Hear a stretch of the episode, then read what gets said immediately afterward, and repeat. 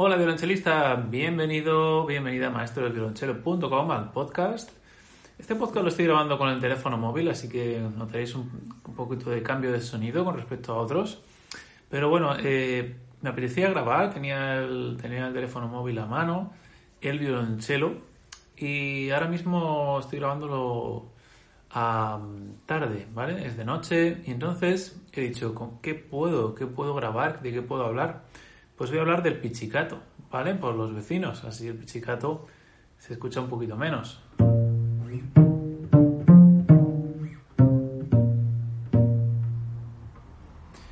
Bueno, pues eh, vamos a ver cómo podemos enfocar el tema del pichicato en el podcast.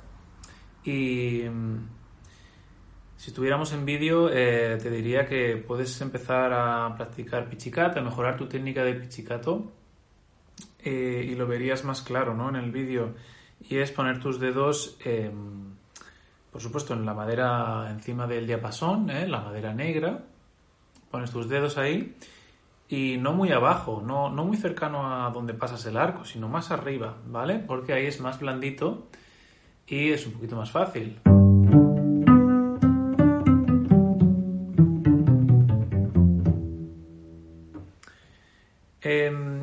También a veces utilizo el, dos dedos, utilizo el índice y el, dedo corazón, ¿vale? Eh, ya ves tú que, qué dedos te, te van bien. Hay gente que utiliza solamente uno, pero yo, por ejemplo, para escalas rápidas utilizo dos.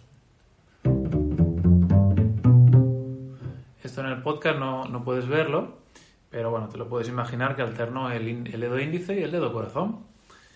Eh, bueno, pues viendo un poquito dónde, dónde paso yo, iba a decir paso el arco, ¿no? Dónde, pellizco, ¿no? Eh, las cuerdas. Primeramente hemos visto la zona, que es una zona intermedia, del diapasón, ¿vale? Yo intento tirar lo más arriba posible para que esté blandito y ves que tiene este sonido. Si voy, si voy a hacer el pichicato más hacia donde paso el arco, suena como más duro y me puedo hacer daño en los dedos. Para algún efecto especial puede estar bien, pero para tocar un buen rato pichicato, no. ¿Okay? Después tenemos también el tema del, bajo, de hacer como si fuera un bajo jazz.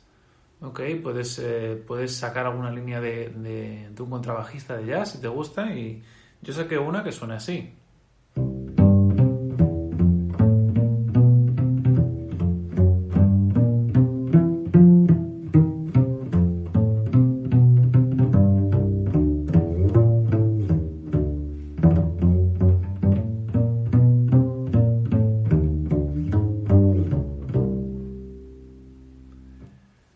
Pues esta línea suena así, veis que podéis hacer glisandos con el contrabajo, es muy divertido, con el violonchelo.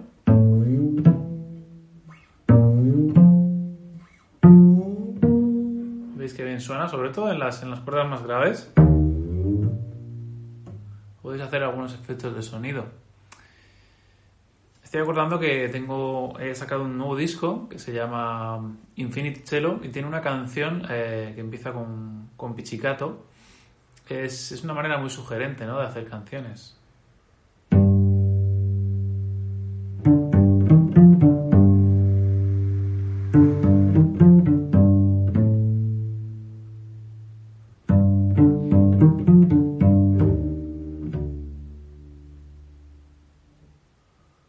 Bueno, pues hace algo así, ¿no? El, la canción. Después también con el pichicato puedes hacer acordes.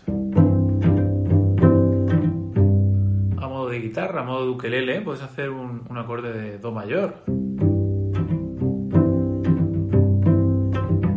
Y un acorde de Sol mayor.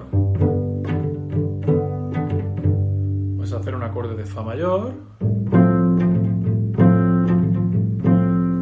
Y después puedes unir todos esos acordes y hacer una canción.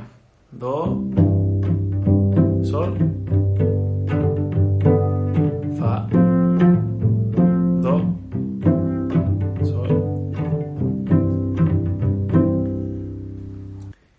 técnica de los acordes puedes eh, explorarla muchísimo, ¿no? Eh, recuerdo que saqué un vídeo con una canción de los chuchelos en YouTube y era algo así.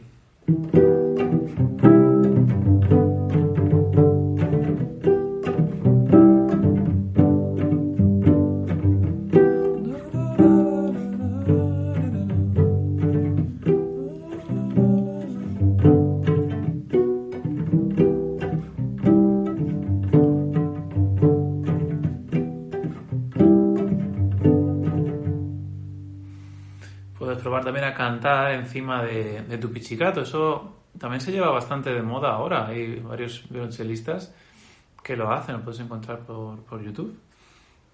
Y, bueno, hemos visto un poquito de pichicato, hemos visto en qué zona pasarlo, en qué zona picar, en qué zona, sí, en eh, poder hacer también el sonido de un contrabajo, como si fueras un contrabajista, un bajo eléctrico. Y, y hemos visto también los acordes, ¿no? Cómo hacer acordes, cómo hacer ritmos. Y en este caso me ayudo del pulgar, no lo puedes ver en el podcast, pero me ayudo del pulgar.